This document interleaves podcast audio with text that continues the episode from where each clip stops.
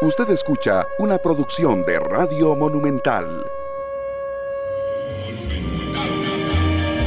La radio de Costa Rica, 12 de la tarde con 37 minutos. ¿Qué tal? Muy buenas tardes, bienvenidos a Matices. Yo soy Randall Rivera, muchísimas gracias por acompañarnos hoy en horario adelantado, ahí jornada del fútbol nacional. Así es que les agradezco muchísimo que nos acompañen eh, a través de todas las plataformas en las que estamos transmitiendo. Estamos transmitiendo en radio, estamos transmitiendo en internet, a través de Facebook y estamos transmitiendo, por supuesto, a través de eh, Canal 2, que el programa lo pueden observar esta noche. Eh, vamos, ahí estaba viendo que no se me viera solo los ojos en la transmisión de Facebook. Voy a saludar a mis invitados de esta tarde, Chirita. Muchas gracias por el café. La semana pasada tuve a los investigadores del Estado de la Nación conmigo como todos los años, ¿verdad? Haciendo un repaso. Pero hay dos temas que francamente, que francamente quedaron, quedaron un poquitillo abandonados. Uno es el político, que ya lo saldamos al día siguiente, el viernes, y el otro es el ambiental, que lo vamos a saldar hoy. Así es que yo invité hoy al coordinador del Estado de la Nación, don Leonardo Merino, y a la investigadora Karen Chacón, que se encargó de este capítulo en particular, para que nos acompañen y nos detallen. Así es que voy a saludarlos. Primero las damas. Karen, bienvenida a Matices. ¿Cómo, cómo te va?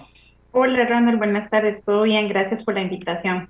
No, muchas gracias a vos por estar con nosotros hoy, hoy también, por supuesto. Y a Leo Merino. Leo, ¿cómo estás? Bienvenido a Matices. ¿Qué tal?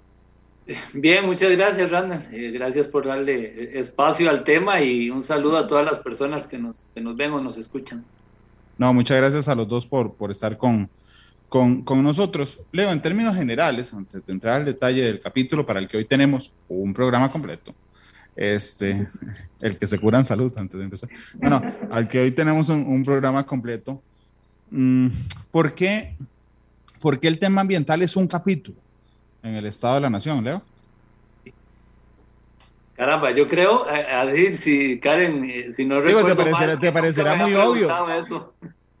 Ah, ves, esa es la diferencia matices. Pegaste un punto, eh, un puntazo, eh, y, por cierto ya te voy a explicar además por qué dos capítulos, valga decir, en, este, en estos años en particular, pero mira, desde la primera edición del, de un informe del Estado de la Nación en, en 1994, bueno, en 1995 publicado, eh, que no eran todos los mismos capítulos que hoy, eh, había un, capítulo, por ejemplo, que se llamaba Valores y, una cosa como, no, recuerdo el nombre exacto, eh, más sobre comportamientos ciudadanos. Desde ese momento ha sido un tema. Y creo, digo, aunque no estaba en ese momento en el programa, que la decisión tiene que ver con que el concepto que usa este informe, que es desarrollo humano sostenible, tiene que ver con Primero, la idea de desarrollo humano, que era entender que el desarrollo de los países no era solo cuánto crecía su economía, sino cómo estaba su gente, ¿no? Capacidades, oportunidades de la gente. Y el apellido sostenible, que tiene que ver con que cualquier forma en que la sociedad se esté organizando para darle esas capacidades y oportunidades a la gente, se pudiera sostener en el tiempo sin comprometer en el futuro la, la capacidad de seguirlo haciendo. Y por supuesto que el territorio y los recursos naturales son sino no una, sino la base material del desarrollo. Entonces, eh, pues siempre ha sido parte del apellido de lo que nosotros analizamos, que es desarrollo humano sostenible, y en un capítulo, valga decir, desde la primera edición hasta la fecha. Eh, así que, sí, una interesante pregunta, pero, pero bueno, creo que el punto de partida tiene que ver un poquito con eso, entender que este es la naturaleza, el territorio, los recursos son la base material sobre la cual se sustenta pues, pues todo, la producción eh, y lo que de ahí derivemos en, equidad social o, en cualquier otra cosa, ¿no? Eh, eh, pero, es que, pero es que tiene significancia el hecho de que sea un capítulo. Es decir, yo me podría, digo, podría sentarme y decir, mira, hagamos un capítulo de, de la selección nacional y entonces decimos, bueno, este fue la selección nacional este año. ¿Verdad? O podríamos hacer uno todos los años, digamos, midiéndolo sobre de los especiales que han hecho, por ejemplo, el tema de las presas. Em, no sé, pero el hecho de que haya uno, bueno, que haya dos, pero que haya uno en particular que se llame Armonía con la Naturaleza, este, que es reiterado, y yo creo que habla, que habla muy, muy bien de lo que nuestra academia de, de la investigación suma eh, como los elementos importantes, Leo, del desarrollo costarricense. Así es, y, y en este informe siempre se ha armado, aunque a veces perdemos en el camino cuando lo exponemos y lo comentamos, se ha armado a partir de aspiraciones.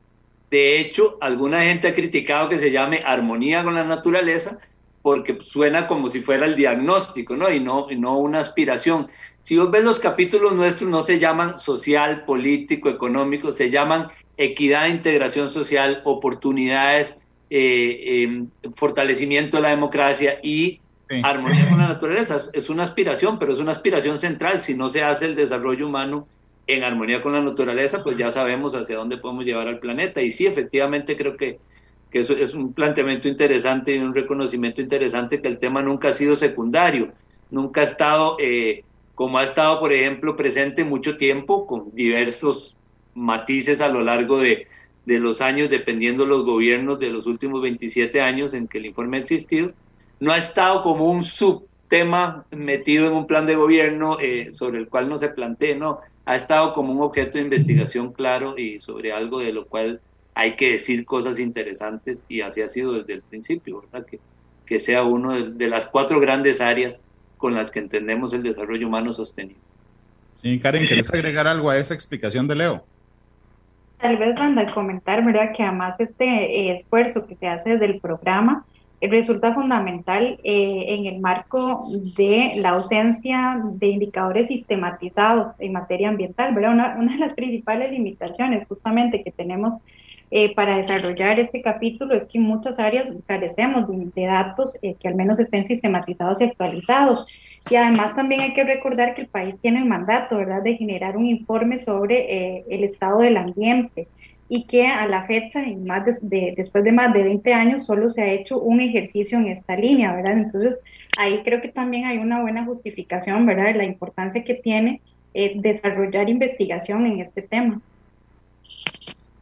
Hay dos capítulos, tiene razón Leo, eh, en este informe, ¿verdad?, que tienen que ver con el tema ambiental. Uno es el 4, que dice armonía con la naturaleza, herramientas para el análisis y el enfoque territorial de las políticas forestales en Costa Rica. Y hay otro que entiendo que es el histórico, digamos, eh, el que siempre hacen, de armonía con la naturaleza, que es el 8. Mm, ¿Por dónde empezamos? Eh, bueno, tal vez explico rapidísimo por qué. Hace algunos años en todos los capítulos del informe separamos un poquito el balance eh, ambiental de algunos temas que tocamos a profundidad, sobre los cuales existe algún diagnóstico, pero hay nuevas fuentes, nuevas metodologías o formas de abordarlo. En este año en particular ha sido este tema, en otros hemos profundizado en otros como transporte, etcétera. Yo pensaría que empecé con Karen aquí presente, que, que te puede presentar el balance ambiental, que es la visión de conjunto, el seguimiento, siempre con algunos temas nuevos y cosas, pero te podría comenzar por ahí y, yo te podría comentar eh, más bien el tema de la mirada a profundidad que tiene que ver con la política forestal. Entonces, diría que por ahí, que yo le puedo meter mano y viceversa en, en los temas que vayamos tocando. Doña Karen. Sí, señor. Este doña sonó muy serio. ¿Ah?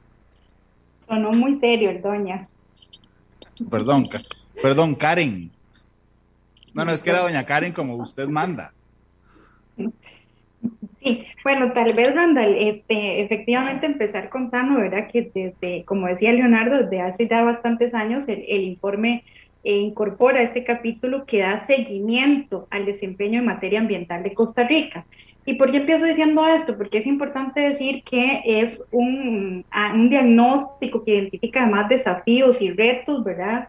Eh, sobre el tema ambiental para un periodo, en este caso 2020-2021. No se trata de un análisis ¿verdad? de una administración en concreto, sino del desempeño del país en ese tema, en este caso, insisto, para el 2020-2021, inicios de 2021. En términos eh, generales, lo que el balance eh, en materia ambiental señala es que en 2020, inicios de 2021, Costa Rica no solo no logró revertir eh, tendencias en las que ya habíamos venido señalando que el país tenía desafíos importantes e impactos negativos, no solo en términos ambientales, sino también en materia social y económica, sino que además empiezan a evidenciarse o a identificarse nuevos riesgos en aquellas áreas en las que Costa Rica también tiene fortalezas lo que conocemos comúnmente como la Agenda Verde, toda la parte de conservación y recursos forestales. Perdón, eh, perdón creí que se había, se había pegado un momentito, no sé si me escucharon bien. Nosotros te escuchamos perfecto. Ah, ok, perdón, fue a mí que se me pegó la imagen.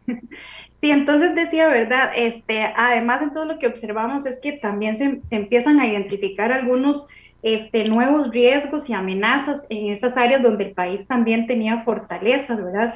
Asociadas fundamentalmente a todo el tema de las capacidades institucionales, es decir, los, los recursos que tienen términos fundamentalmente económicos, la institucionalidad pública, para atender tareas que están relacionadas a eh, la fiscalización y el control de las diferentes actividades productivas que desarrollamos en el territorio nacional y a raíz de los también diferentes usos que hacemos de los recursos naturales. Em, en ese contexto, además, ¿verdad? observamos que en el marco de la pandemia, se implementaron medidas que permitieron obtener resultados o que nos llevaron a resultados positivos en áreas en las que Costa Rica tiene desafíos importantes, específicamente en materia de transporte y movilidad y también en cuanto al consumo de hidrocarburos. Y tal vez la tercera idea que, resumimos en una valoración general en, este capítulo es que eh, hay o se enfrentan también en este contexto o resurgen en este contexto nuevos riesgos, ¿verdad? Asociados fundamentalmente a una narrativa ambientalista en función también de planteamientos que se hacen en materia de recuperación económica. Es decir, eh, se están retomando eh, algunas propuestas o planteamientos que no son eh, los más óptimos desde el punto de vista ambiental, ¿verdad? O que podrían generar impactos negativos, sobre todo en términos ambientales, con la justificación de impulsar una reactivación económica. Y decimos al final, ¿verdad? Cuando eh, esta debería más bien ser una oportunidad para repensar esta recuperación económica desde un punto de vista que sea más sostenible en términos ambientales. Es decir, que estamos a las puertas de poder eh, utilizar esto más bien como una oportunidad para hacer una recuperación económica que sea verde y que sea sostenible. Bueno, me parece muy, muy interesante, ¿saben por qué? Porque algunos resultados, no, no sé si lo vieron así, eh, Karen, si, algunos resultados están tamizados por la pandemia. O sea, es decir, eh, digo, al inicio de la pandemia decíamos, la Tierra está respirando, este, otra vez se volvió a poner azul tal cosa, etcétera. Eh, ¿Vieron matizados o o ajustados por la pandemia los resultados de este informe? Sí, Randall. De hecho, nosotros ya en la entrega anterior de este informe habíamos recopilado unas primeras evidencias de afectos, eh, afectaciones, ¿verdad? Que estaba generando las medidas que se tomaron para atender la pandemia en materia ambiental. Bueno, en el informe se hizo para todos los ámbitos, pero en materia ambiental, ¿verdad? Ya habíamos observado algunas afectaciones en términos, por ejemplo, del recurso hídrico, ¿verdad? Una mayor presión en un contexto de mayor variabilidad y cambio climático que ha generado también una, una reducción en la captación de agua, hubo también algunas variaciones en el consumo eh, de combustibles, pero esa ya la voy a explicar con un poquito más de detalle. Hubo también algunas afectaciones económicas sobre el sector agrícola, ¿verdad? Que generaban ahí también una ventana de riesgo en temas como la seguridad alimentaria, en un contexto también eh, de variabilidad de cambio climático que ya venía afectando al sector agrícola en el país y habíamos también señalado algunos primeros efectos positivos en términos de la reducción de eh, emisiones contaminantes como el monóxido de carbono. En esta edición mm, entramos a profundizar y encontramos fundamentalmente que en el marco de la pandemia hubo sectores en los que hubo una afectación, eh, podríamos decir, negativa, como el sector de construcción, y hubo otros en los que vimos más bien que las medidas justamente que se tomaron para atender esta eh, pandemia pues generaron ah, efectos más bien positivos o resultados positivos en áreas, como decía, en las que el país tiene retos importantes, pero que como voy a comentar también, este, más bien resultaron coyunturales, es decir, fueron cambios coyunturales que no modificaron en ninguno de los dos casos los patrones de fondo, los problemas también que ya veníamos arrastrando. Por ejemplo, en materia de construcción, que ya desde hace varios años el informe ha venido analizando ¿verdad? los patrones en términos de crecimiento urbano, lo que observamos en este, en este informe es que en 2020 hubo una reducción en el comportamiento en el área construida de un 26%, que es producto o que se presenta en el marco de la pandemia, que se presentó además de forma diferenciada en el territorio, es decir, en términos globales un, este, cayó el área construida un 26%, pero si lo vemos por cantones, esas reducciones eh, fueron, variaron e incluso hubo algunos otros cantones donde más bien hubo un aumento en el área construida. Ahora, ¿qué es tal vez lo más relevante? Bueno, que el informe dice, sí, eh, de momento en el 2020 hubo un cambio en ese comportamiento, pero cuando analizamos los patrones, lo que encontramos es que siguen eh, manteniéndose las mismas tendencias que ya veníamos reportando en ediciones anteriores del informe y que son tendencias en términos ambientales negativas, es decir, que tienen un impacto eh, poco sostenible. Por ejemplo, el tema de que un alto porcentaje, un 50% del área construida se concentra en pocos cantones, ¿verdad? Hay una alta concentración de lo que estamos construyendo, llámese residencial, eh, comercio, eh, infraestructura turística, ¿verdad? Está altamente concentrada en pocos lugares.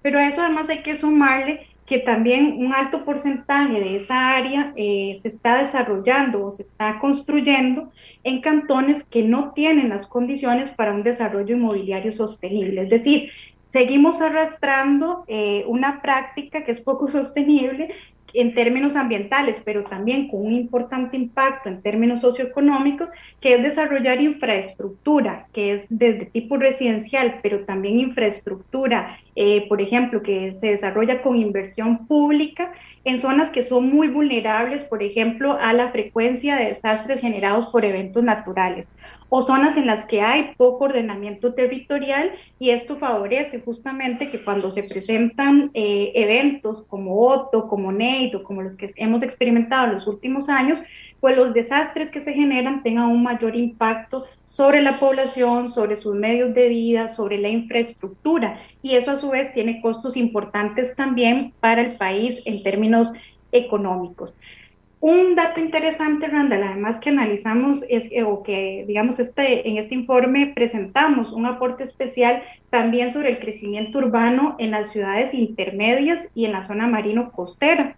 En el informe en general nos hemos centrado muchísimo en la gran área metropolitana por varias razones, entre esas eh, por el tema de la información que está disponible y porque una gran parte de la población y de las actividades económicas se concentran en esta zona.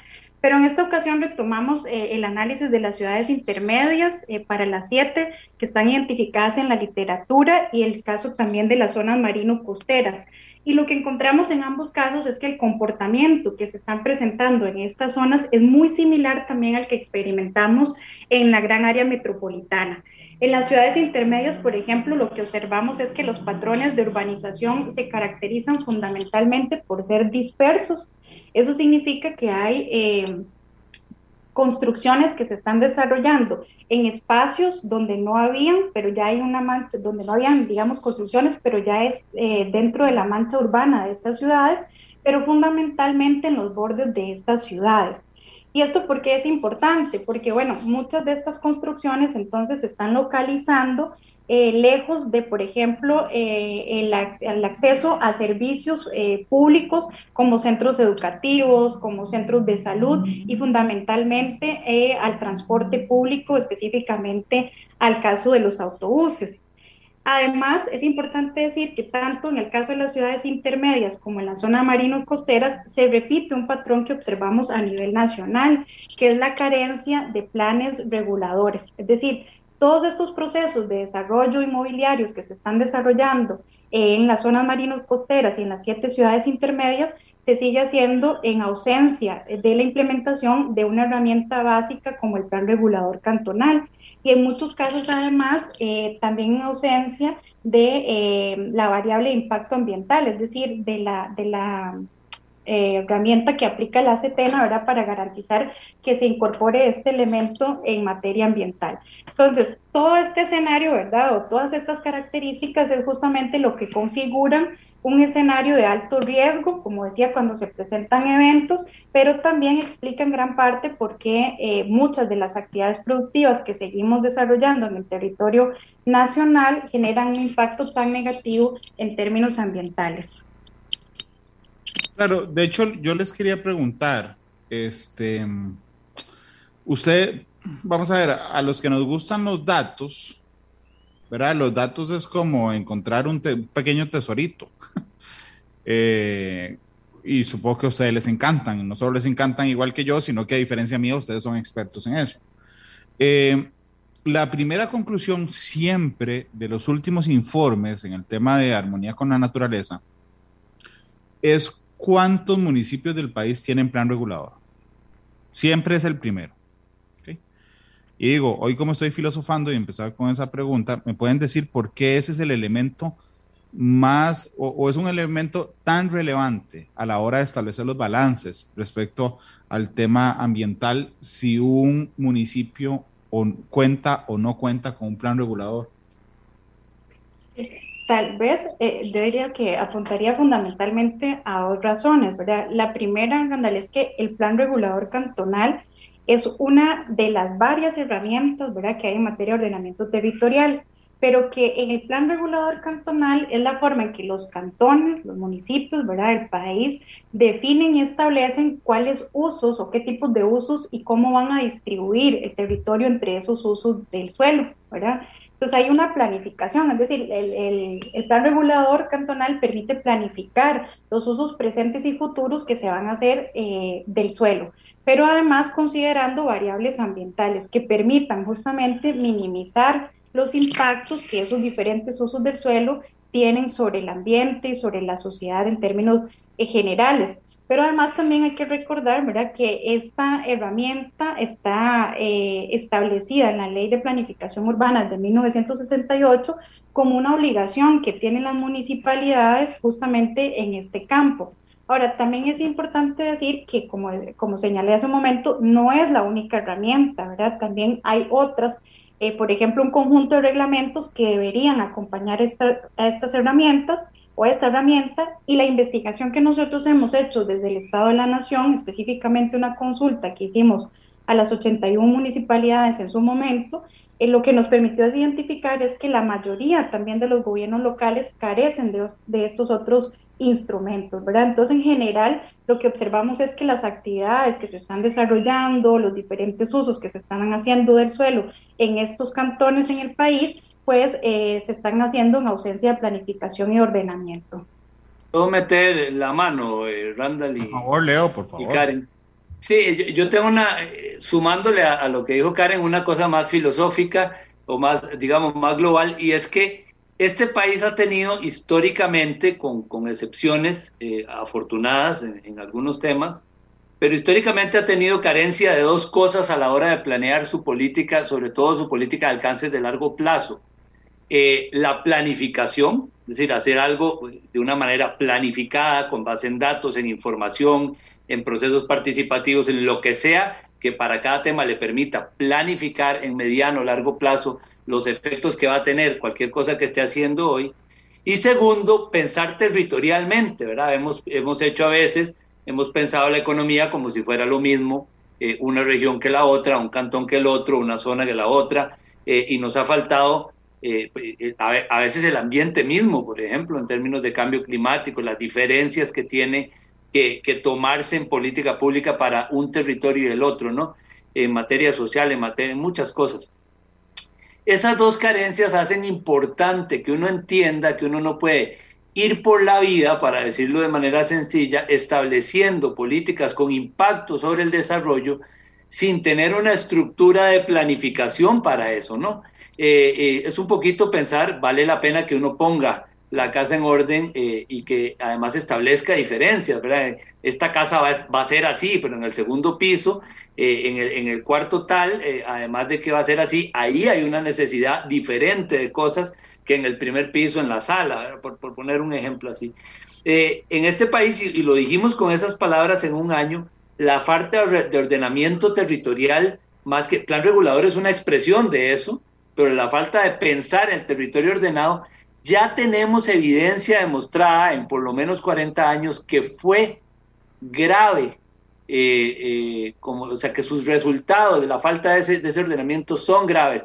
Eh, ejemplos, el tipo de crecimiento urbano, el, el, aumento del riesgo de desastre en algunas poblaciones, el caos del transporte y la movilidad, todos ellos son efectos de no haber hecho ordenamiento territorial y el plan regulador al que le damos importancia porque es una de las herramientas más, evidentes, es una expresión de eso, como lo pueden ser también planes regionales, que en, el área metropolitana hemos estado tratando de construir y bailado entre unos y otros. Pero bueno, tratando de, sumarle a lo que decía Karen, creo que es parte de, planificar y con visión territorial eh, la, base sobre la cual pues, crece la ciudad, se organiza el transporte, se reduce el riesgo, se protege el agua, etcétera. Hace cuatro, hace, dos años, cuando hicimos los debates em, municipales de los 82 cantones en ese momento del país, una de las preguntas para buena parte de los cantones era el plan regulador. Cuatro años atrás, cuando se hicieron en 2016 los mismos debates, otra vez era la pregunta. ¿Pueden, pueden contarme, for dummies, por favor, cuál es la pega que existe para que no todas las municipalidades tengan planes reguladores? Yo voy a decir una que creo que Karen no se atrevería a decir y aquí me, echan a mí las culpas y Karen puede ser un poco más específica sobre las dificultades que han encontrado algunos municipios. Eh, no regular el territorio es una decisión política, refleja voluntad política, tiene que ver con el choque de intereses, ¿no? Eso es algo que uno podría eh, identificar con claridad en, en, ejemplos concretos. Ha habido eh, zonas donde ya se ha llegado a tener un plan elaborado. Eh, voy, a, poner un, ejemplo, una de las zonas más golpeadas por el huracán Otto venía esa discusión en, la zona norte del país eh, y que en el momento de tener en la, el Consejo Municipal el, plan, el plan choca con los posibles intereses económicos, que no estoy diciendo que sea despreciable los intereses económicos que están en, la, en una discusión. Una discusión tiene que tener todas las dimensiones, la ambiental es una. Eh, usualmente ausente. Pero entonces un consejo puede rechazarlo porque eh, la evidencia científica le dice algo que no quiere oír. Por ejemplo, hay que mover el centro comercial de un, cantón porque se va a inundar.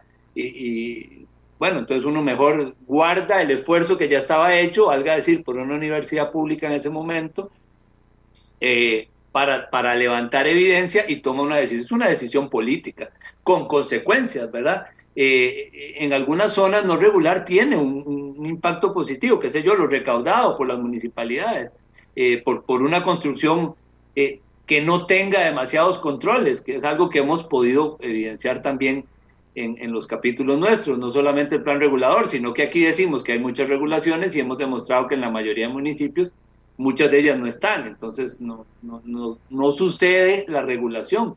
Y regular afecta intereses, ¿no? Eso diría yo es mi, mi, reflexión más general, pero por supuesto además eh, Karen nos puede contar, algunas municipalidades hasta lo han intentado y tampoco es, sencillo. Sí, tal vez, Randall, hay, tres cosas más, digamos, que yo sumaría a lo que ya señaló Leonardo, que tienen que ver primero, una, con la complejidad técnica. Es decir, elaborar un plan regulador eh, para los cantones es realmente un ejercicio eh, que requiere capacidades técnicas que las, las municipalidades no siempre tienen, ¿verdad? Eh, y que además implica, por ejemplo, incorporar un tipo de diagnósticos en, en términos, por ejemplo, hídricos u otros que no siempre tampoco está la información disponible o es de fácil acceso o incluso no se ha generado, ¿verdad?, para hacer ese tipo de estudios que, que se piden la normativa. A eso habría que sumarle que también este, hacer un plan regulador cantonal es caro, ¿verdad? hay que invertir recursos que del mismo modo no todos los gobiernos locales en este país tienen, ¿verdad? Sobre todo este, si uno empieza a diferenciar las capacidades que tiene, ¿verdad? Es muy distinto los recursos que percibe, por ejemplo, una, una municipalidad como la de Belén, San José e incluso la de San Carlos, versus la que puede, los que retiene, por ejemplo, la universidad de, eh, perdón, la municipalidad de Talamanca, ¿verdad? Entonces ahí también ya hay una limitación en términos económicos para que muchas municipalidades eh, avancen en esta línea. Karen, perdón, perdón, antes de que me des eh, otra, otra razón, y por supuesto que yo entiendo que vos no sos la que define esto, ni, ni quiero ponerte en camisa de once varas, pero mm, digamos, acabamos de ver el, el caso Diamante, ¿verdad? Entonces, el alcalde de la municipalidad de San Carlos gana casi lo mismo que gana el presidente. Entonces, yo entiendo cuando vos me decís, sí, Randall, pero digamos, eso puede ser el salario de él, pero la municipalidad entera no tiene el flujo jamás que tendrá este, eh, la municipalidad de San José, por ejemplo, eh, o la de Talamanca, que, que, el salario es altísimo. Pero Karen puso San Carlos como ejemplo de las que sí tienen, ¿verdad? Porque ella es de ahí, ella defiende mucho su cantón, ¿verdad? Si no me equivoco, los decía entre las que realmente son generadoras de buenos recursos, ¿no? No, no, claro, lo, lo que pasa es que yo, yo, yo inocentemente, muy inocentemente, pensé que los datos que más conocemos, porque son los más mediáticos, que es los salarios de los alcaldes, estar relacionado o están relacionados con el flujo de ingresos que tengan esas municipalidades. Detecto, tengo ese sentimiento de que estoy a punto de decepcionarme de una premisa que tenía muy segura. Eh, pero por favor, Karen, destrozarla si la tenés que destrozar. ¿No está relacionado el, el ingreso de los alcaldes, por ejemplo?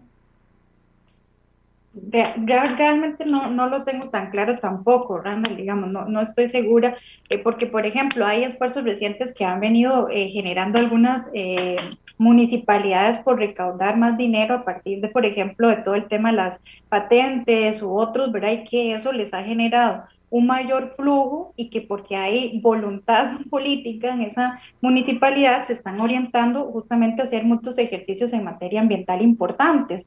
Específicamente me estoy refiriendo a la, a la municipalidad de Curridabad, ¿verdad? Que es un ejemplo este, eh, en el que se está generando algo eh, en esta línea. Pero tal vez también es, es importante decir, Randa, que a este tema, ¿verdad?, de, los recursos económicos, hay que sumarle además eh, que una vez que se genera el plan, el plan regulador, también esto tiene que pasar por varias instancias para su aprobación, pero también este, para, por ejemplo, otorgar, en el caso de la Secretaría Técnica Nacional Ambiental, SETENA, la viabilidad ambiental. Entonces, esto hace también que sea un proceso, eh, digamos, que toma tiempo, no solo porque por las implicaciones que ya señalaba en términos técnicos, sino también porque, mm, este, como ya también habíamos analizado en alguna ocasión, la, la CETENA no, eh, no, no facilita, digamos, o no otorga esta viabilidad ambiental en los tiempos que están establecidos en la normativa por diferentes razones, ¿verdad?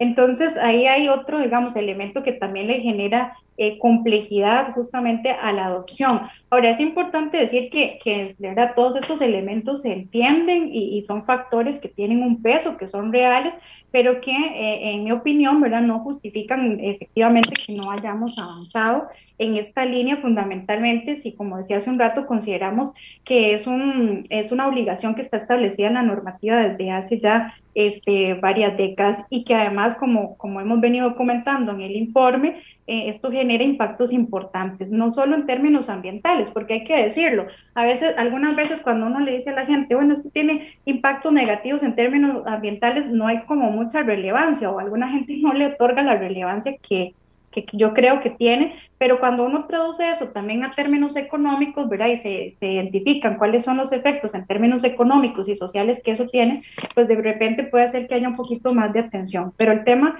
eh, no ha sido prioritario, como decía Leonardo hace un rato, se han generado esfuerzos también, por ejemplo, por generar un plan regional en la gran área metropolitana y bueno, ahí también hemos eh, visto cómo muchos de estos factores pues han impedido finalmente que se avance al menos eh, en la magnitud de lo esperado. Esta ausencia, Randa, perdona si te meto. Esta no, más bien te iba a preguntar, perdona, te iba a preguntar si tenías algún aporte de eso.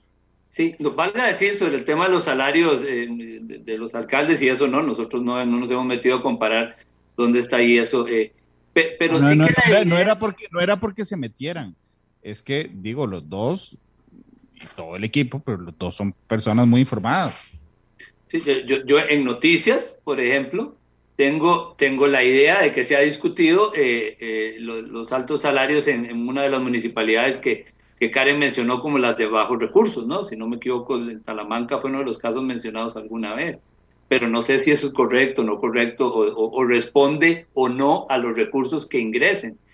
Pero sí, digamos, sumándole a, a dos cosas que están en discusión, el efecto de que no se haga es un efecto muy, muy, muy concreto y muy, muy relevante. Y tiene que, por ejemplo, con lo que decía Karen sobre la construcción reciente, cuando analizamos dónde se están haciendo las cosas eh, en malas condiciones, ¿verdad? Uno de cada cuatro metros cuadrados más o menos. Cuando hablamos de malas condiciones, no es que no es que estamos afectando el zacate, ¿verdad? Es que a, a, veces el impacto, que lo, que lo que acaba de decir Karen, es más global. A veces tiene que ver con la muerte o la destrucción de la vivienda de las personas. Tiene que ver con el día a día de la gente que en este momento está lejos de las rutas de transporte y tiene que apostar por, por, formas de movilidad complicadas, algo de lo que puedo hablar, por cierto, porque tenemos un, un aporte especial este año interesante eh, o, o, tiene que ver, ¿verdad?, con, con, las condiciones de protección directamente de recursos naturales o de territorio. Entonces, sí, cuando hablamos de que haya ordenamiento territorial, no estamos hablando de algo menor, no estamos hablando de una traba, estamos hablando de la forma correcta de moverse para planificar las mejores formas de desarrollo local en una zona respondiendo a las particularidades de esa zona, ¿no? Eh, y, y, los efectos son claros. El transporte es uno de lo, del que del que hemos dicho hasta la saciedad, que, que, nos genera costos económicos, costos ambientales, emisiones, calidad de vida, pérdida de tiempo, competitividad, entre muchas otras, ¿no? Sí, por supuesto. De, hecho, de hecho, es interesante porque realmente yo decía, plan regulador, llevamos muchos años hablando de plan regulador, ¿verdad? Este, yo creo... de los 60 en la ley. Bueno, sí, imagínate, más años de los que yo llevo hablando entonces. Y vos y Karen. Pero, pero, pero el detalle aquí es que, que, vamos a ver, el detalle es que eso no solo refleja efectivamente, digamos, un problema de flujo, eh, también lo que nos señalaba Leo, sino que hay, hay alguna gente a la que no le sirve que haya planes reguladores, o sea, así de, de horrible, ¿verdad? Y que tienen un gran, y que tienen una gran influencia en las decisiones que toma o no toma un cantón o un consejo municipal en lo, en lo particular. Uno podría pensar también que, eh, que es muy lógico la segunda conclusión a la que ustedes llegan en, en, el apartado, de que la pandemia 2020, que, que durante la pandemia en 2020 se construyó 26,5% menos de área que en 2019. Es absolutamente lógico.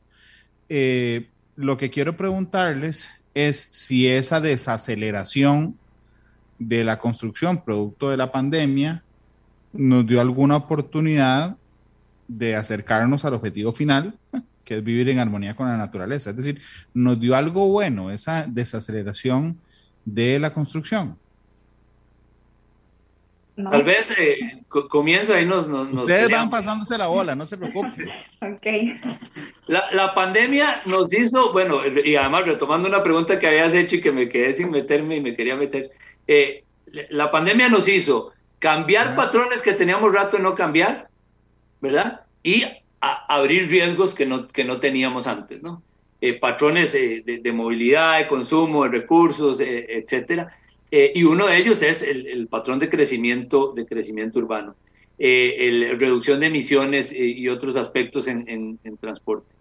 Ninguno de esos elementos que estamos viendo, por ejemplo, la desaceleración de, de la construcción, que es un indicador del golpe económico, digamos, eh, o, la desaceleración del uso de la flota vehicular, etcétera, ninguno de ellos eh, responde a una política ambiental o, a una planificación sobre cómo contener eh, los patrones de crecimiento urbano. De hecho, una de las cosas que los estudios sobre ciudades intermedias que hicimos ahora y que habíamos hecho hace varios años encuentran es que estamos repitiendo los mismos patrones fuera de la que, que, que, generan varios de los problemas que estamos hablando. Entonces, mi respuesta más, más básica sería, es que eso no respondió a un esfuerzo de armonía con la naturaleza. es un cambio absolutamente coyuntural que deriva de eso y que puede derivar de otras crisis económicas no tan graves como estas o no por la pandemia. igual que el consumo de los hidrocarburos solo ha bajado en este país cuando se dio la crisis de 2008 y 2009, ¿verdad? En los últimos años, por un efecto de la gente tiene menos plata. Eh, pero, pero aquí en los últimos años estamos consumiendo petróleo, salvo por el golpe de la pandemia, en el, en el año previo a la pandemia, más que en los últimos 15 años, eh, pese a todos los planes que tenemos al respecto. Entonces digo, mi respuesta sería esa, no sé si, si Karen le quiere agregar algo. No, no, eso, ¿verdad? Que, que, lo que observamos es que estos cambios fueron coyunturales, porque además, Randall, si, si nosotros ya empezamos a analizar los, los datos de los últimos meses, ¿verdad? 2021, lo que estamos observando es que justamente estamos regresando a los patrones que teníamos previo a la pandemia, en términos del consumo energético, muy similares. En términos de la forma en que nos estamos movilizando y el transporte, incluso también muy similares, ¿verdad? Entonces, realmente eh, no hubo cambios coyunturales, no se modificó la matriz energética, una reducción sí en el consumo de combustibles, pero no hubo una modificación importante en la matriz energética. Ahora estamos regresando y mantenemos ya los problemas estructurales eh, que habíamos señalado con anterioridad. Yo creo que, que la pandemia, digamos, lo que nos permitió es primero evidenciar, ¿verdad? O tener información que nos permite evidenciar justamente que si se implementan medidas y muchas medidas que ya están planteadas, ¿verdad? No es que tenemos que salir a pensar eh, qué hacemos, ¿verdad? Para mantener los buenos niveles eh, en la reducción de emisiones o, o, la reducción del recorrido, porque ya hay en la política pública planteamientos al respecto y además planteamientos que ya hemos medido y sabemos que tendrían un impacto positivo sino eh, eh, fundamentalmente el hecho de que podamos pasar a hacer una implementación, ¿verdad? O sea, sabemos que si se aplican tendrían un resultado positivo.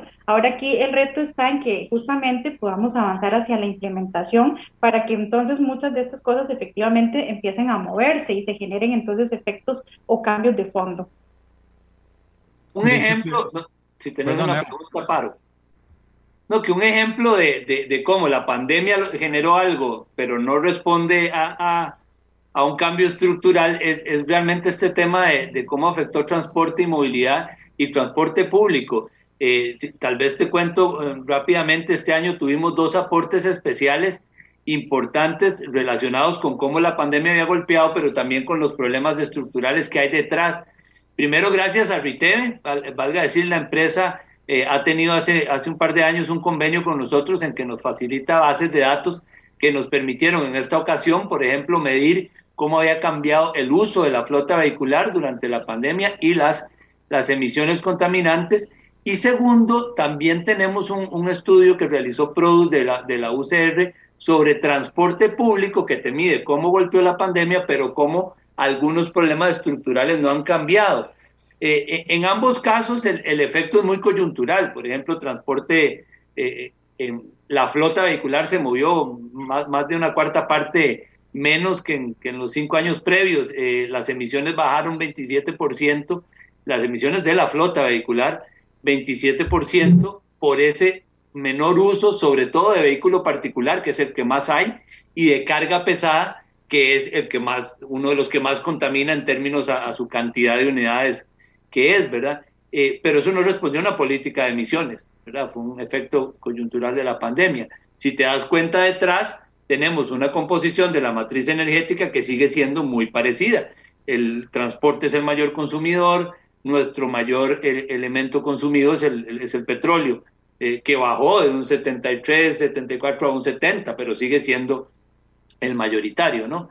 Este, y en el caso del transporte público también hay un efecto muy inmediato de la pandemia, por ejemplo, un desplome muy, muy, muy grande, un 57% en la cantidad de gente movida durante el inicio de la pandemia con relación al periodo previo, eh, algo que además, valga decir, es, el medio que utiliza la población más, más vulnerable, con menos recursos, ¿no?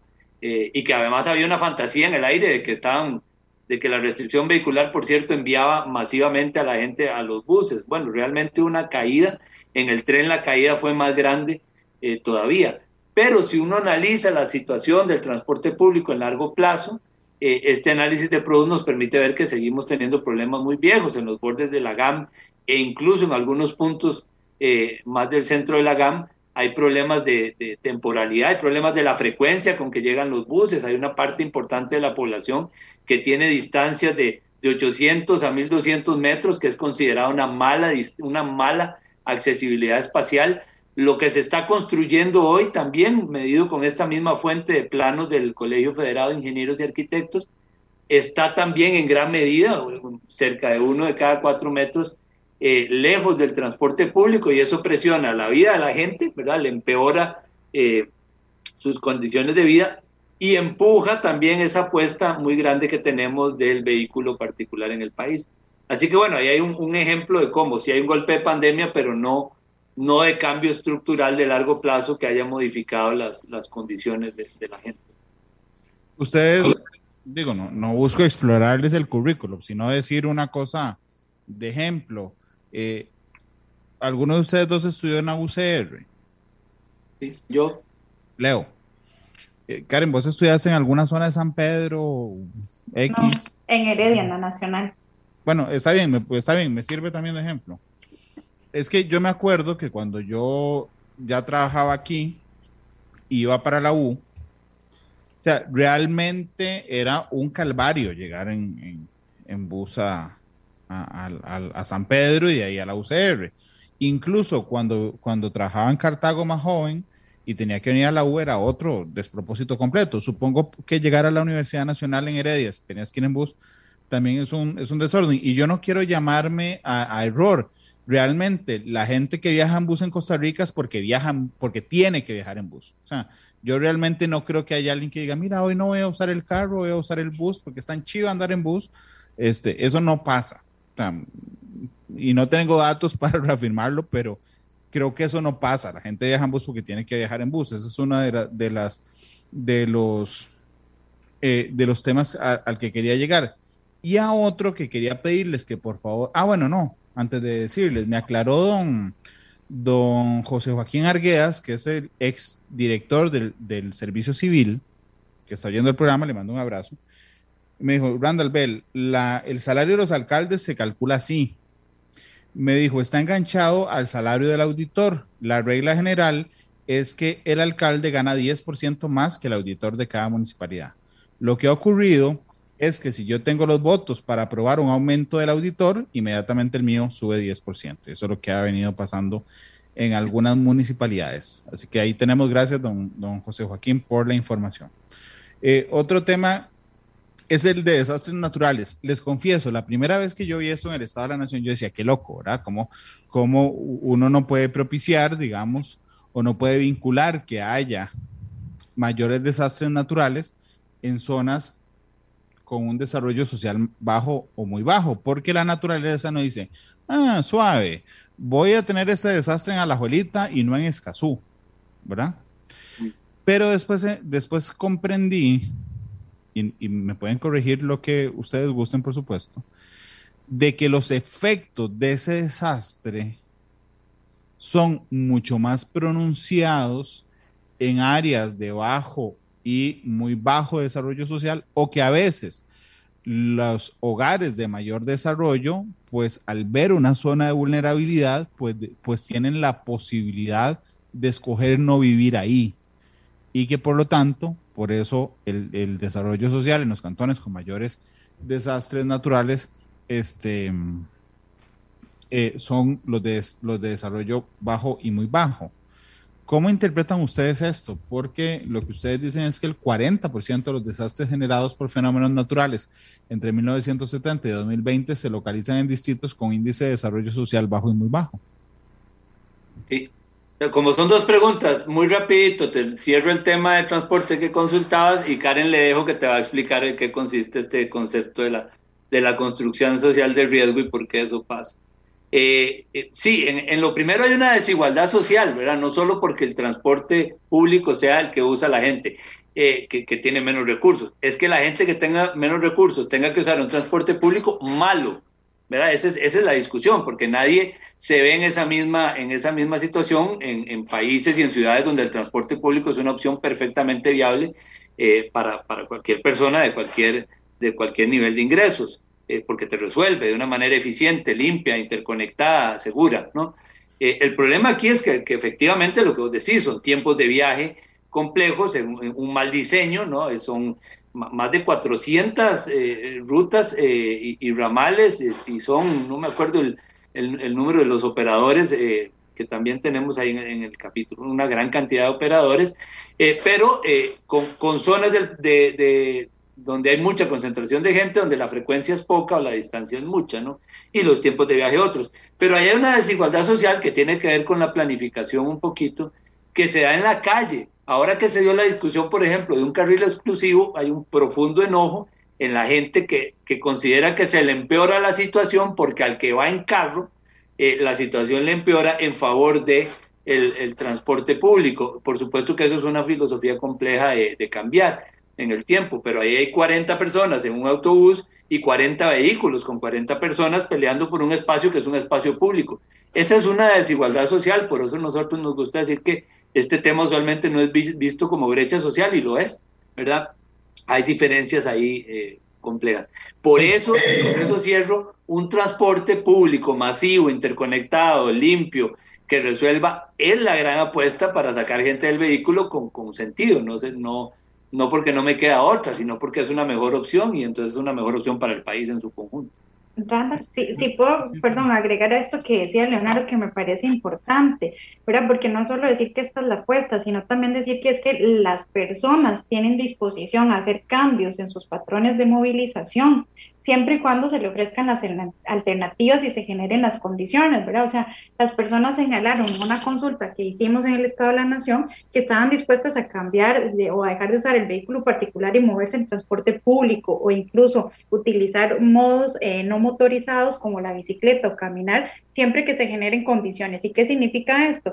Por ejemplo, que este, se iluminen las paradas que se generen o se, este, se pongan paraditas cerca eh, de los lugares donde viven las personas, porque hay un alto porcentaje de la población que tiene que caminar 800, 1200 metros o más, ¿verdad?, entre su lugar de residencia o su trabajo hasta donde hay una parada para tener acceso. Entonces es importante decir que hay disposición porque hay una parte también que nos toca como ciudadanía, ¿verdad?, de asumir responsabilidad y de tratar de modificar esos patrones, pero también hay una parte que corresponde a generar esas alternativas para que entonces las personas puedan optar eh, por no usar su vehículo particular para movilizarse 15 kilómetros o menos de su centro de trabajo a su casa o del centro de estudio a su casa eh, y en su lugar pueda utilizar el autobús, pueda utilizar la bicicleta, pueda utilizar el tren u otros medios. Claro, lo que les iba a decir, y gracias a Luis Guillermo Loría que nos está escuchando, es que dice, ojo, Randall, el, tiempo de viaje en autobús es de 1.2, eh, de 1.4 a dos veces lo que se tarda en vehículo particular. Y tiene razón Leo, digamos, esto tiene que ver con la desigualdad. Y uno lo puede notar cuando desenfría los números y lo coloca en historias humanas, Y entonces uno dice, pucha, mira, es que resulta que hay gente a la que le urge más el trabajo que a otra gente. Y es la gente que apenas logra con ese trabajo comer. Esa persona debe tener, casi lógicamente, un empleo eh, que, que, seguramente será más duro en términos de horario, de seguridad social, de lejanía, que una persona que pueda escoger un trabajo más cerca, que entre más tarde y todo. Entonces, es un círculo muy complejo, ¿verdad? Porque vos decís, bueno, esa persona tiene que levantarse más temprano porque tiene, porque tiene dificultades de traslado, porque dura el doble que si tuviera carro. Pero además tiene que ir más lejos, seguramente. Entonces, eso volvés a meterlo en el círculo de desigualdad. ¿Verdad? Y seguramente tiene que levantarse más temprano porque no puede darse el lujo de decir, mira, hoy no llevo comida, pido un sino que tiene que levantarse temprano, alistarse a ella y, o a él y a las otras personas la comida. Y eso hace que tenga una, una peor calidad de sueño. Y una peor calidad de sueño le induce una mayor cantidad de estrés. Y una mayor cantidad de estrés habla de un, de un, de un, de un de una situación de salud peor. O sea, es decir, nos vamos metiendo y metiendo y metiendo y metiendo y metiendo elementos que efectivamente lo que hacen es que haya diferentes Costa Ricas, ¿verdad? Una para esas personas, otra para los que están más o menos, y otras para los que tienen eh, un poco mejor. Sé que me salió un poquito del tema, este, pero no sé si quieren decir algo. Estás diciéndolo, colocándolo en su justa perspectiva del desarrollo humano en su conjunto. estoy totalmente de acuerdo. Ahí, por supuesto, se suman todas las todo lo que son las condiciones de vida eh, y que, que, que, chocan con diferentes barreras, barreras para encontrar mejor empleo, barreras para encontrar mejor movilidad, para encontrar mejores precios de la tierra, para encontrar más seguridad de tu vivienda, pero todo eso se junta, por supuesto, en el desarrollo humano. Creo que es correcto. El, el otro tema que, que, que, quería tocar con ustedes es eh, el no, de... No desarrollamos el de desastres que planteaste, porque yo me metí con no, Perdón, perdón, perdón, sí, sí, tienen razón. Disculpen, Karen, adelante. Sí, no, tal vez, este, Randa, contarles, ¿verdad? Que, que efectivamente el, el, tema del impacto que tiene un desastre está fundamentalmente asociado a las condiciones, ¿verdad? En las que nos encuentran esos, esos desastres cuando se presentan, o a lo que se conoce en la literatura, ¿verdad? Como la construcción social del riesgo, es decir, a la producción y reproducción de esas condiciones que hacen que seamos más vulnerables cuando se presenta un evento de este tipo. ¿A qué me refiero? Por ejemplo, es diferente este, si eh, el evento se presenta en una zona donde se construyó un local, una vivienda, ¿verdad? Que tenía las condiciones, ¿verdad? Que del terreno eran las adecuadas, está alejado de las laderas o está también alejado de los ríos, ¿verdad? Hay una serie de elementos. Entonces, si se presenta ese desastre, probablemente en esa zona que tiene esas condiciones que son más favorables, el impacto que va a generar es mucho más reducido que si ese mismo evento se presenta en una zona que tiene todas las condiciones a la inversa, ¿verdad? Si yo este, habito en una vivienda que además probablemente es construir con materiales que no son los óptimos, que se encuentra en una ladera, que está en una zona donde ya se había identificado que había vulnerabilidad para que se generaran inundaciones o deslizamientos, eso hace que eh, las afectaciones o los impactos que tienen los desastres se conviertan, o los eventos, perdón, los eventos climáticos se conviertan en desastres que tienen un impacto negativo sobre la población. Entonces, es, es cierto que nosotros no podemos evitar que se presenten eventos climáticos que además están siendo cada vez más frecuentes como resultado de la variabilidad y el cambio climático, no solo en este país, sino en el mundo entero, ¿verdad? Como hemos observado también en los últimos eh, meses, nosotros no podemos evitar eso, pero sí podemos evitar, ¿verdad? Que eh, nos encuentren unas condiciones que son poco favorables, que aumentan la vulnerabilidad y que hacen justamente que se pierdan vidas, que se dañe infraestructura y eso se traduce también en costos económicos muy altos para el país en un contexto además en el que como ya todos y todas sabemos pues las, las capacidades para hacer recuperación eh, de, ese, de esa infraestructura, de esa vivienda y de otros eh, pues resulta complicado. Lo otro, ahora sí, que quería decirles, y perdón, perdón mi prisa, es que tenía subrayado los temas que no se me podían escapar y el que seguía no se me podía escapar. Porque yo recuerdo como si fuera ayer, una vez que yo traje a un muchacho del, Estado de la Nación, que se llamaba Leonardo Merino, y entonces yo le decía, don Leonardo, pero es que estamos, este, estamos eh, produciendo la energía desde fuentes renovables y eso, somos el país más limpio del mundo. Entonces yo me acuerdo la decepción que yo sufrí cuando Leo me dijo, suave hay una cosa que se llama matriz energética y la electricidad es un pedacito de esa matriz. Lo que pasa es que cuando vos ves la matriz completa, eh, de ahí Randall no es así. Yo salía huevadísimo de esa entrevista, pues yo dije, ay, mira, sí. Eh, Leo me enseñó el, el, el, pastel completo y no solo, el, me enseñó el bosque y no el árbol en el que me estaba fijando. Digo, esta historia que es real, además tiene que ver con que eh, ustedes encuentran que el consumo de energía secundaria disminuyó 13,7 entre 2019 y 2020. Se trata de la primera reducción en la última década. Vamos bien ahí. Y aquí es donde otra vez nos quedamos rinqueando, aunque no modificó sustancialmente la estructura de la matriz energética nacional. Sí, bueno, primero lamento tener, parte de un recuerdo decepcionante. Lo recuerdo porque además hiciste un dibujito. Estábamos en el Leo, es, que, es, que, es, que, en serio lo entendí el día que me lo dijiste. digo, no me decepcionaste vos. lo que dije es, escucha, sí, no es tan chiva como yo había pensado que era lo que estamos haciendo. Porque faltaba mucho. Bueno, Karen nos puede contar el comportamiento de ahora, pero tal vez recordarle a la gente. No por eso dejemos de reconocer, para, para, para no ser uno, digamos, agarrado, que efectivamente la producción eléctrica de Costa Rica es atípica y es, tiene una, una composición basada sobre todo en fuentes, en fuentes renovables, limpias. A, un ambientalista más fuerte trataría de, dejar claro que limpio y renovable son conceptos pues complicados, todos tienen un efecto ambiental, este, pero e, e, esa es una fortaleza de nuestra producción en materia de electricidad. Eh, pero efectivamente, como vos decís, nuestro consumo energético es mayoritariamente petróleo y haber omitido eso no es poca cosa, Randall, porque incluso gobiernos en el pasado han planteado metas importantísimas de reducción de emisiones sembrando árboles.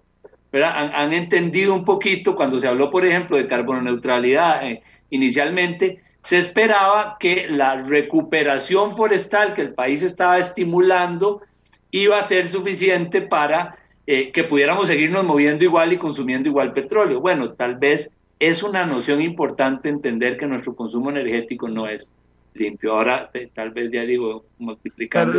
perdón, a lo que me refiero es que no podemos quedarnos ahí, o sea, lo que me refiero y tener razón, digo, Tuanis, que, que sean fuentes renovables.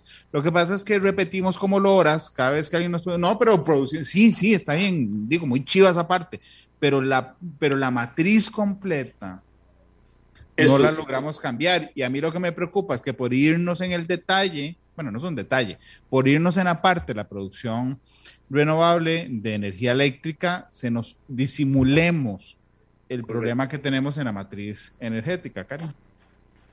Sí, Randall, efectivamente, ¿verdad? Esa, esa es una de las mayores preocupaciones que tenemos también en materia ambiental, un área en la que el país tiene eh, desafíos importantes sin, sin desconocer, como ya decían ambos, ¿verdad? Los esfuerzos que se han hecho en materia de electricidad. Pero es cierto que cuando analizamos en el largo plazo el comportamiento del consumo en energía secundaria, lo que observamos es que hay una alta dependencia de los hidrocarburos, lo que implica que no solo este, estamos pagando altos costos en términos económicos, ¿verdad? Lo que se conoce como la factura petrolera, sino que además este, estamos haciendo uso de recursos que son altamente contaminantes, ¿verdad? Y eso, regresando a lo que hablábamos hace un rato, está fundamentalmente asociado a, a nuestros patrones eh, de transporte y movilidad. Es decir, la forma en que nos estamos movilizando explica en gran medida ese alto consumo de hidrocarburos que hacemos en el país. Entonces, generar cambios en materia de transporte público y en general en, términos de la flota vehicular nos ayudarían indudablemente a reducir no solo el congestionamiento, ¿verdad? Y los costos económicos que tienen el tiempo que perdemos empresas, sino también a reducir notablemente el, eh, las emisiones contaminantes, tanto las que tienen efectos nocivos sobre la salud, como el monóxido de carbono, eh, como también aquellas, aunque lo que hemos observado es que se ha generado un poco menos o se ha presentado en, menor medida, como aquellas también que están asociadas al calentamiento global, el dióxido de carbono.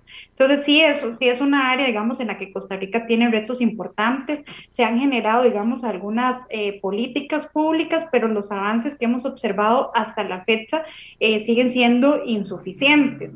Ahora, yo diría que tenemos una, una, ventana de oportunidad con la fortaleza que ya tenemos en materia eh, de electricidad, de la generación de electricidad en el país. Y justamente una de las medidas que se ha planteado es hacer una transformación de nuestra flota vehicular de vehículos que se mueven principalmente con gasolina y combustible a una que este, se movilice mm, utilizando más eh, energía eléctrica, ¿verdad? Que el país tiene capacidad de instalada, aunque también es cierto que hay que generar algunas condiciones que permitan que esto sea viable y que se avance, digamos, a un ritmo también eh, pues más acelerado. Ahora, tal vez, Randall, y por eso cierro este comentario, es importante decir que la transformación de la flota vehicular pues debe ser o es una de las medidas que se ha venido impulsando y que es importante, pero que en el fondo no nos resuelve, ¿verdad? Eh, porque el, análisis también que hicimos en el informe anterior con datos de la revisión técnica, lo que nos evidenció es que conforme más nueva es la flota vehicular, eh, se controla mejor un gas como el monóxido eh, de carbono, ¿verdad? Que tiene efectos sobre la salud pública fundamentalmente, pero no estamos controlando, digamos, en el mismo nivel eh, un gas como el dióxido de carbono, que como decía, tiene una mayor afectación sobre el ambiente. Es la una con 40. Permítanme ir a la pausa eh, y regresamos para seguir hablando con Leonardo Merino y con Karen Chacón sobre los capítulos ambientales en el Estado de la Nación. Ya volvemos. Una de la tarde con 45 minutos. Gracias por estar con nosotros en Matices. Estoy conversando sobre los capítulos ambientales del Estado de la Nación con Leonardo Merino y Karen Chacón. Eh, estábamos hablando, no lo agotamos increíblemente, este, el, el, el, capítulo ambiental que siempre eh, analizan, pero hay un capítulo especial este, que hicieron este año y que Leo eh, y Karen nos podrían explicar con mucho más detalle. Leo. Sí, este año nos metimos con el tema forestal. hay que recordar que cuando se habla de las fortalezas del país en, en materia ambiental, conservación, y recuperación de cobertura forestal son las que se, mencionan, ¿no? Eh, esa conservación no está, digo, no, no, deja de tener sus riesgos. Karen nos puede contar ahora, por ejemplo, los problemas serios de presupuesto que la situación de la pandemia le ha metido eh, eh, y la recuperación de cobertura forestal, que ha sido un, un, comportamiento atípico en Centroamérica, es una de las regiones del mundo que pierden bosque más rápido pues es también un logro que depende muchísimo de, las presiones que pueda recibir por la actividad productiva y de las presiones que pueda generarle eh, una crisis como esta y un discurso más extractivista. Eh, que, se, si, oyen un, escándalo es que están, se decidieron taladrar aquí a la par de la ventana, entonces espero que no se Alguien que no oye matices. sí, alguien que no oye, o tal vez lo están oyendo ahí, pero con el taladro. Entonces hicimos este capítulo que, que tiene el objetivo de crear herramientas útiles para la discusión de la política pública, que es lo que hemos estado tratando de hacer en estas secciones de miradas a profundidad, es decir, hacer útil la investigación a partir de que genere herramientas para tomar decisiones o discutir. Eh, el capítulo tiene tres, tres partes. Una es una primera foto de cómo se ha comportado los grandes tipos de uso eh, eh, del suelo en el país que refuerza algo que ya sabemos, que es que desde los años 80 Costa Rica vivió y superó procesos de pérdida de cobertura forestal y que hoy está en niveles más altos que los que tenía en los años 80. Y además se describe contra quién se ha peleado. Por ejemplo, los pastos son el, tipo de uso que más ha peleado, que más le robó bosque en el pasado y, que más le robó el bosque eh, recuperado recientemente. Ese es un, estudio que nos da una foto. Eh, los otros dos son más enfocados en esa parte práctica. Uno sobre los depósitos forestales de carbono, es decir, el bosque eh, en uno de sus grandes usos eh, o de sus grandes roles, digamos, importantes para la naturaleza, para la vida, que es que absorben el carbono y generan depósitos de carbono. Bueno, ese análisis con, con, datos muy interesantes y además el apoyo, valga decir, de, de de las instituciones involucradas del país en materia forestal que colaboraron mucho y que tienen información de base, se hizo este estudio inédito que también encontró que desde los años 80 perdimos y recuperamos depósitos forestales de carbono, algo central para mitigar cambio climático, por ejemplo, ¿no? Eh, pero claro, los caracteriza, ¿no? no puedo meterme con todos los detalles en el tiempo que queda, pero por ejemplo los caracteriza territorialmente, encontramos como el área de conservación Central y la Amistad Caribe son los que más concentran eh, que las áreas protegidas, aunque son una cuarta parte del territorio, eh, tienen cerca del 40% de esos depósitos forestales, pero que la mayoría de los depósitos forestales están fuera de áreas protegidas y eso significa una vulnerabilidad, ¿verdad?, que hay que, cuidar. Y por último, eh, bueno, valga decir, se estimaron las emisiones por deforestación eh, en el tiempo y cómo, cómo, hemos logrado un balance positivo en, el, en materia forestal entre emisiones y absorciones o remociones de, carbono. En materia forestal, porque si le sumamos a eso lo que, lo que emitimos por energía y otras cosas, pues ya, ya estamos en problema.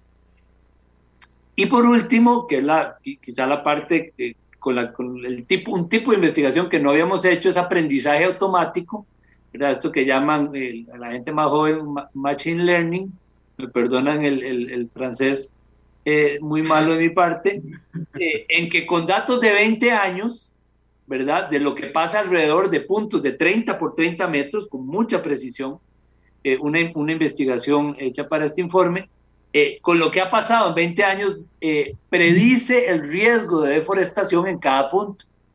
entonces nos permite identificar territorialmente de una manera muy precisa el riesgo de deforestación a corto plazo basado en el comportamiento de los últimos 20 años de la cobertura y ahí se encuentran cosas interesantísimas. Eh, primero que el país puede perder parte de su cobertura, ¿verdad? Eh, cerca de 1.4% en, en, los próximos cinco años, al 2025, en corto plazo.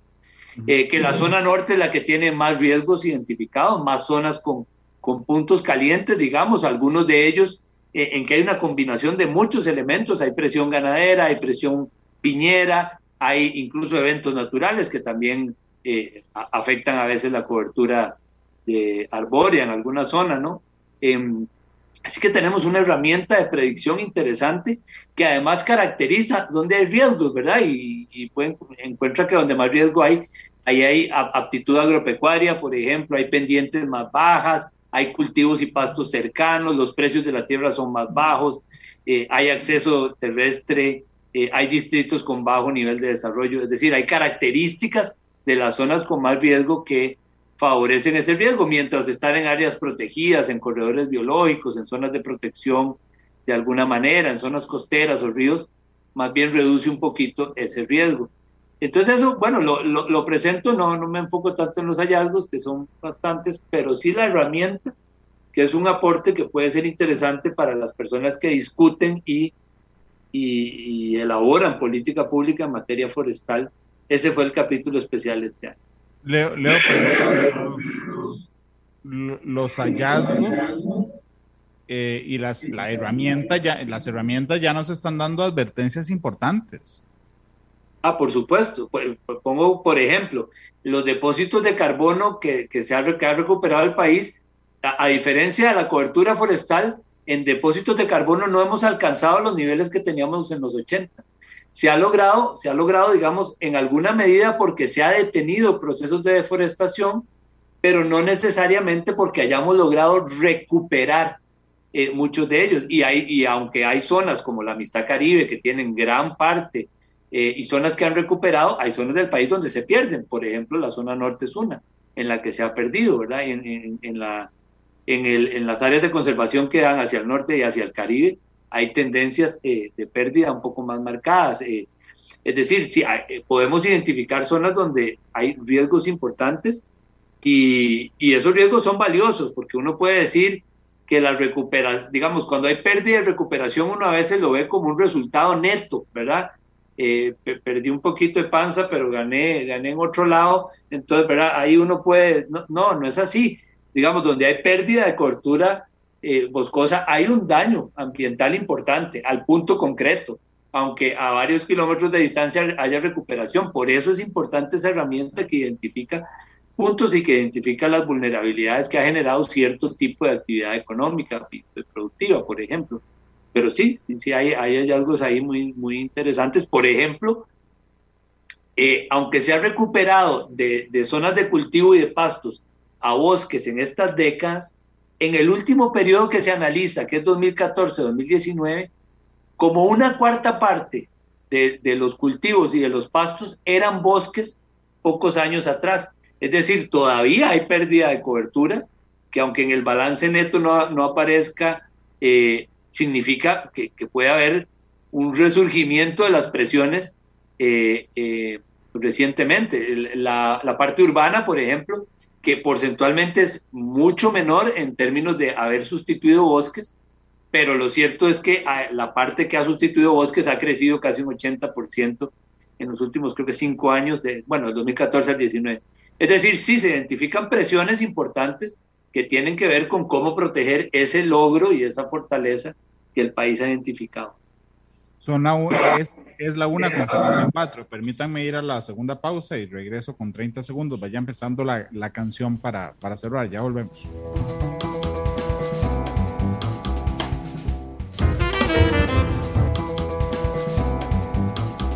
Una de la tarde con 58 minutos. Nos queda un minuto nada más de, de programa. Les iba a dar 30 segundos mm, sobre la importancia de, de, de este tema. Eh, de este tema, no, de estos temas y la, la relevancia que nos da el estudio o el informe para tomar decisiones. Eh, Karen, si quieres empezar vos. Gracias. Sí, Manuel, yo creo que, que, es fundamentalmente esto que usted señalaba al final, ¿verdad? Del el capítulo, los capítulos en materia ambiental, en general el informe, generan información eh, que está pensada para ser útil tanto para las personas que formulan política pública, que toman decisiones, para la academia, pero yo diría que fundamentalmente para la ciudadanía, ¿verdad? Hay un ejercicio importante que nos corresponde como ciudadanía de informarnos eh, y creo que en eso este capítulo aporta, ¿verdad? Para tener una fotografía y sobre todo identificar dónde hay desafíos y dónde hay áreas prioritarias de acción yo más bien los invito, las invito, ¿verdad?, a consultar eh, los capítulos, pero también todos los insumos que se generan para la elaboración, ¿verdad? Estos, estos capítulos se mm, alimentan de un conjunto de investigaciones que han sido preparadas por una red de investigación amplia en la que participan personas de diferentes instituciones y diferentes profesiones que están también a disposición de todas las personas en el sitio web del programa Estado de la Nación.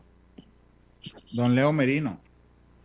Sí, los momentos de crisis son tentadores para que el ambiente baje su importancia en el discurso. Yo le, pues, le, pido a la gente que va a tomar sus decisiones de voto, ponerle mucho ojo a eso en las, en las promesas de campaña. Hay, ya hay un regreso notorio. Tuvimos un conversatorio al respecto hace unos días eh, eh, del discurso antiambiental en el marco de de que la crisis se puede resolver si simplemente ponemos la preocupación al lado. Eh, el ambiente tiene que estar a la par de todas las dimensiones del desarrollo social y económica, no abajo. Eh, tampoco puede olvidar esas otras dimensiones, pero ya sabemos que devastar no ha sido la solución a una mayor equidad o, a la pobreza o a las desigualdades, ni aquí ni en la región en la que estamos. Entonces, pues yo ya cerraría planteando que en un momento de crisis no perdamos la perspectiva de la relevancia que tiene, eh, que protejamos la, base material del desarrollo, pero además la responsabilidad global que tenemos en, que la naturaleza tenga una parte central en el, desarrollo humano. Son las dos. Y Leo, muchas gracias. Karen, muchas gracias. Muchas gracias, Randall. Muchas gracias a todos y a todos que nos escucharon. Bueno, Leo, Leo escogió bandera, de don Dionisio Cabal, recientemente fallecido, y que es el papá de Leo. Así es que, eh, Leo, en honor a tu papá, y yo, no solo yo te mando un abrazo, sino que, digo, es un hombre amplísimamente admirado eh, en todo el país, pero no sé si quieres decir algo de la canción. Eh, no, no, no, me animo mucho, pero, pero bueno, es una de las cosas más, más conocidas y, y que él le, le, puso más cariño y la gente recibió más, es su forma de leer cómo cuidar lo que tenemos, ¿no? Así que por eso es ahí. Muchas gracias, más Gracias, Leo. Gracias, Karen. Dionisio Cabal, despide Matices. Eh, ahí suena de fondo. Feliz tarde, hasta luego. Este programa fue una producción de Radio Monumental.